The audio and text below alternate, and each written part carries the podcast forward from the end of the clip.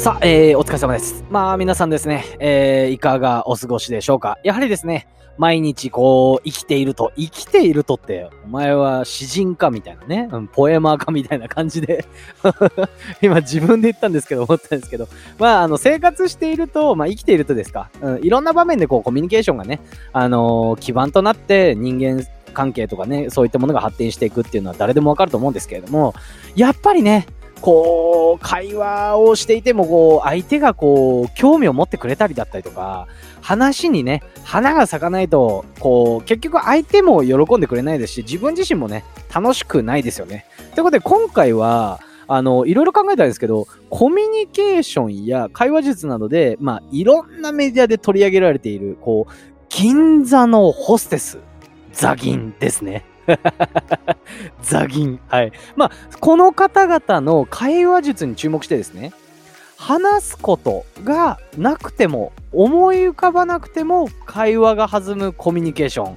これね、矛盾してますよね。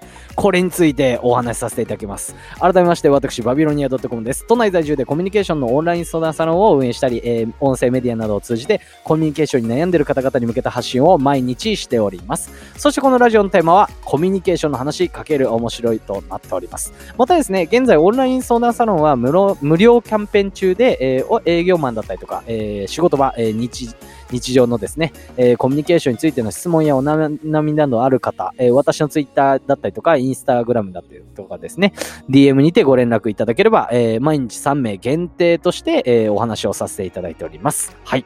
それでは参りましょう。バービートーク、スタート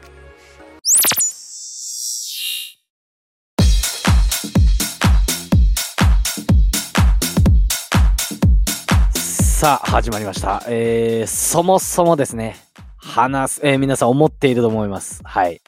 そもそも話すことが思い浮かばないのに、なんで会話が弾むねよってね。うん。何わけわかんないこと言ってんだ、いつも通り。いつも通り。お前はいつも変なこと言っているのかと。これ聞いていただいてる方ね、皆さんお思いでしょう。はい。なんですが、これ盛り上がっちゃうんですよと。じゃあそれ何なのよってもう早速言っちゃいます。それは何かっていうと、話の聞き役になるということなんですね。それがあったかと、バビロニア。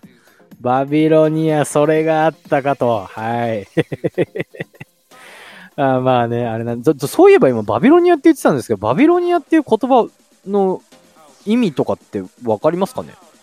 まあまあまあ、話がそれちゃうからいいや。まあ、ちょ、そういうのはあるんですけど、話の聞き役になるっていうことなんですよね。うん。それだったら確かにね、会話の花が咲きそうだしっていう風にね、思いだと思うんですけど、じゃあ、会話の聞き役になるのは分かりましたよ、バビさんと。うん。だがしかしたかしと、どうやったらなったらいいのよ。どういうところを気をつければ話の聞き役になれるのよと。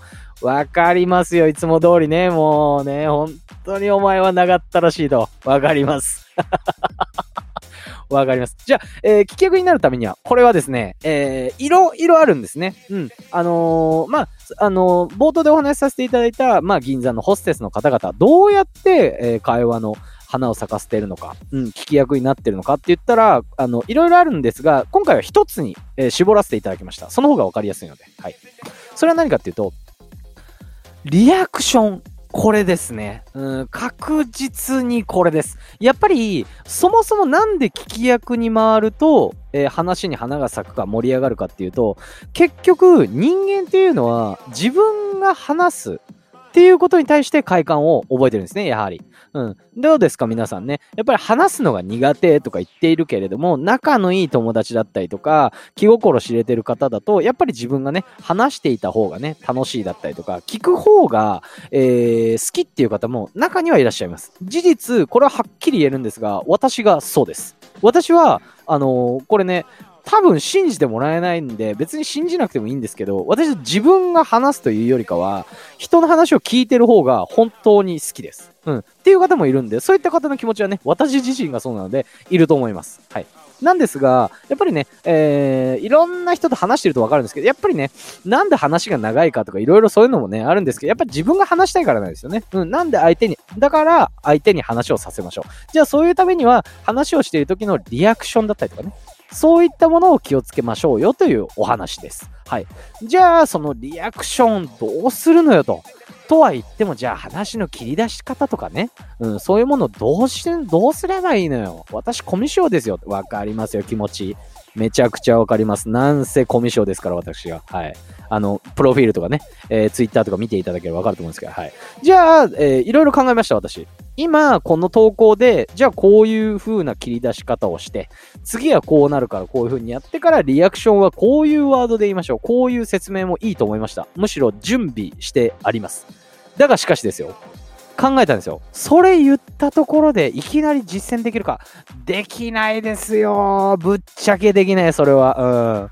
うん。絶対できないです。はい。むしろ、やらない人、聞いて終わりで、終わりと思ったんで、今回はこういうことを準備しました。はい、今現在、まあ、あの無料キャンペーン中でっていうことで、まあ、私がですねオンラインで相談を受け付けていますよっていうのもそうなんですが、えー、スタンド FM をやられてる方がね、えー、これを聞いていただいてる方がほとんどだと思うんであの私とコラボしましょうっていう提案を準備しました。はい。まあ、コラボに、えー、よってですね、基本的に私の場合は、あの、どちらかというと、インタビュー形式で出ていただいた方の話を、えー、聞かせていただくっていう形なので、完全に聞き役ですよね。うん。ということなんで、私がこう、お手本だったりとか、具体的にあなたの、えー、まあ、なんていうんですかね、こう、あなたの情報だったりとか、あなたがどういう人かっていうのを掘り出します、実際に。うん。